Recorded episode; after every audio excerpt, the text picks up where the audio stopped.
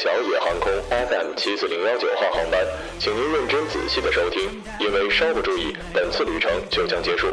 每次航行时长为五分钟，每日一次，每天一日。空少小城、乘务长小城、机长小城将竭诚为您服务，祝您旅途愉快。Wow, fantastic, baby.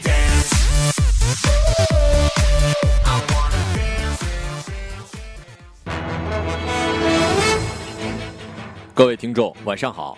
晚上好，今天是二零一六年六月二十七号，星期一，农历的五月二十三。欢迎收听日节目。二零一六年的今天，梅西点球大战丢球，阿根廷队三年杯赛亚军再次痛失美洲杯。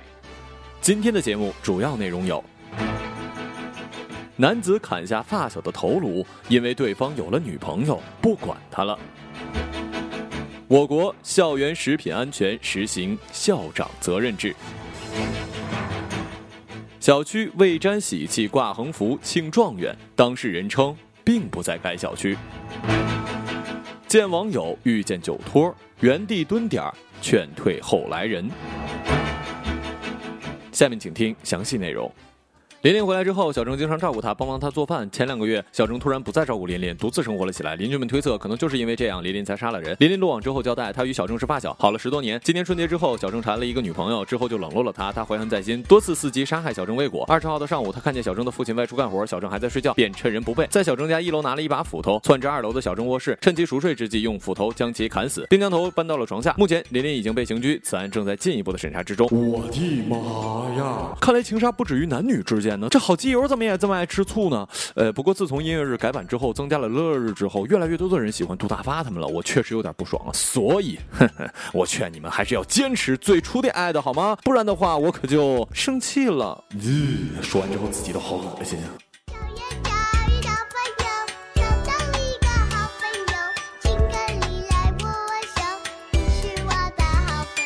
近期呢，国务院食品安全办六部门下发了进一步加强校园周边食品安全工作意见。教育部食品药品监管总局要加快修订出台学校集中用餐安全食品规定。意见要求校园周边的食品经营者持有经营证，依法落实食品安全主体责任，健全并落实食品安全管理制度，严格把控食品的采购关卡，严格规范加工制作行为，定期开展食品安全自查。校园周边的家庭托餐经营者要经基层食品药品监管局的许可或备案登记后方可经营。经营过程中应落实食品安全的主体责任，严格执行原料采购和加工制作的要求，定期开展食品的安全自查。首先，我要承认这的确是一件好事，一些小食品的确存在着卫生安全隐患，我们的小花朵也是需要细心爱护的。但是那句话怎么讲来着？垃圾食品最大的问题在于，它怎么可以把垃圾做得这么好吃呢？想象一下啊，没有辣条的童年将是多么的灰色呀！香辣可口，回味无穷，美味的辣条呀。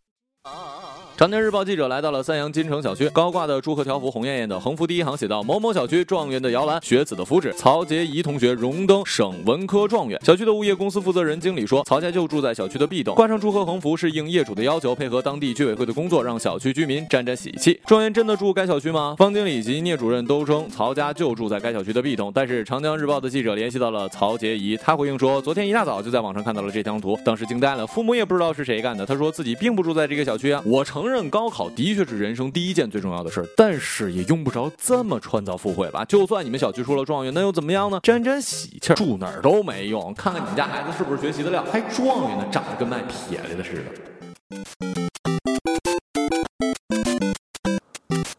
胡先生是河南商丘人，前几天来武汉旅游，一名姓韩的女网友通过微信加了胡先生的好友，一见面，韩小姐便自称自己饿了，将胡先生带到了路口一家没有店名的酒吧，点了咖啡、牛奶、鸡翅、牛肉干等食物。胡先生花了三百多元买了单，聊了不到十分钟，韩小姐表示累了，起身离开。胡先生走出酒吧之后，通过微信询问韩小姐到家了没有，对方不予理睬。胡先生怀疑自己遇到了酒托，他决定蹲守在酒吧前一探究竟。从晚上的十一点到昨天凌晨一点，胡先生看到多名年轻的女子带男子来酒吧，有一个女子一个小时进出酒吧三次，分别带来了三名不同的男子消费。为了不让更多的人上当，胡先生见有男子来赴约，主动上前劝说，其中两名男子并不相信。胡先生拿出自己的手机聊天记录给对方看，两名男子才恍然大悟。大哥呀，你真是活雷锋啊！在这儿呢，也是给各位的听众提个醒，尤其是男生，别傻呵呵的以为炮儿那么好约，有时被骗钱还好，真被仙人跳了，那约的可就是电炮。爱情不是你想买想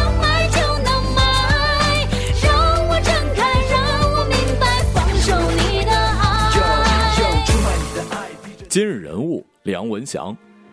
十几年前，广州火车站曾是一个被毒品侵蚀的地方。记者梁文祥用他的镜头记录下了广州火车站由乱到治的变化。他打听过了火车站广场环境复杂，吸毒者有的只是吸毒，有的还贩毒，有的甚至就是地头蛇。如果一旦招惹他们，后果不堪设想。为防万一，他给自己买了保险，甚至写了一封遗书，交代了自己没做完的几件事儿，把不多的积蓄留给了父母养老。零三年，广场上的磁卡电话成为了摇钱树，吸毒者及混混们故意往磁卡口塞东西，旅客的磁卡塞进去弄不出来，旅客走之后，一吸毒者用针管为工具将磁卡勾出来卖钱。梁文祥扮成一个社会工作者，想方设法的跟吸毒人们混在一起。他买烟和他们一起抽，买盒饭跟他们一起吃，甚至还买药给他们用。苦、累、脏，他完全不顾。看到梁文祥的真心，吸毒者们放松了对他的戒心，并把他当做了自己人。深入其中，梁文祥也发现，很多吸毒者内心深处有着善良的一面。他们有的是因为无知吸毒，有的是因为被人引诱而无法自拔。虽然他们的内心也有着对新生活的向往，但由于社会的歧视，自身意志力的薄弱，只能在这里苟且偷生。当梁文祥的身份暴露之后，很多人知道他的意图，他们竟然表示了理解，有的还主动配合拍摄。他们也希望用自己的教训唤起更多人对毒品的憎恨。伤悲，不要让生命再失去。好了，以上就是本期节目的全部内容，感谢各位的收听，我们下期节目再见。再见。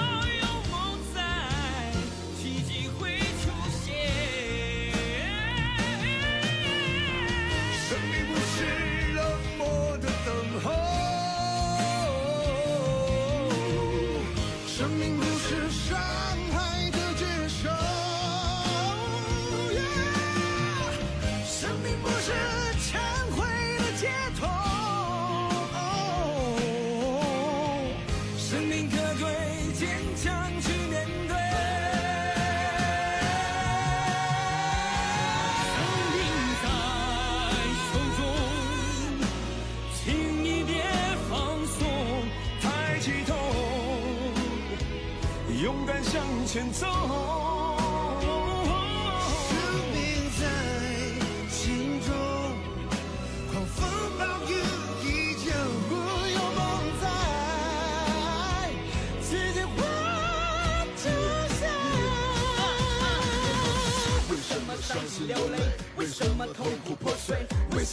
麻木沉醉？不明白生命的错对？为什么摇摇欲坠？为什么精神溃退？为什么面目全非？不明白生命的纯粹？为什么沉默寡言无言可对？为什么潦倒落魄，急说或非？不去抛弃了手中的尘埃，也不再明白生命的存在。如此颠倒是非，放纵摧毁，直到颓废，生命变得卑微。因为就这样慢慢的崩溃，也不再明白生命的珍贵。手中，请你别。抬起头，勇敢向前走。生命在心中，狂风暴